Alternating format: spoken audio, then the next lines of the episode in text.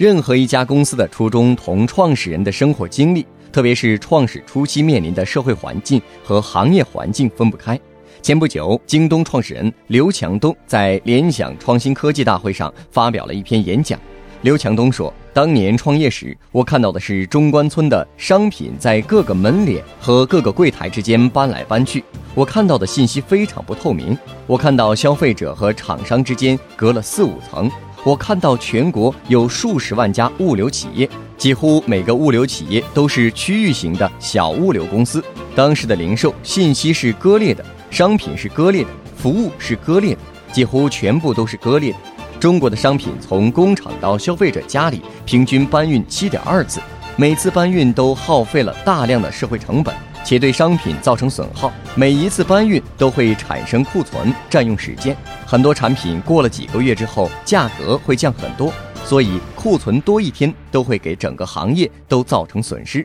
所以刘强东开始创业时，无论是早年在中关村摆柜台，还是后来做电商。发展思路都是围绕用户体验、成本和效率三条线进行发展。刘强东说：“京东把整个零售的综合运营成本降低了百分之七十，厂商在京东仍能赚到钱，是因为京东把降低的成本返回给厂商。京东最核心的效率是库存周转天数。按照刘强东的说法，京东全国有二百六十多个库存中心，在库管理的产品种类超过四百万。”库存周转天数是三十七天左右，与之对比，传统零售商管理五万个库存商品种类的时候，库存周转天数需要六十到七十天。刘强东说，他希望能够用人工智能和机器人对零售行业做一个再造，继续提升效率，把产品库存周转天数降低到五天、十天，把两次搬运变成一次搬运，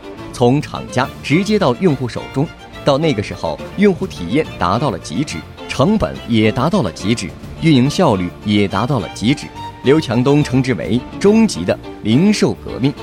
获取更多创业干货，请关注微信公众号“野马创社”。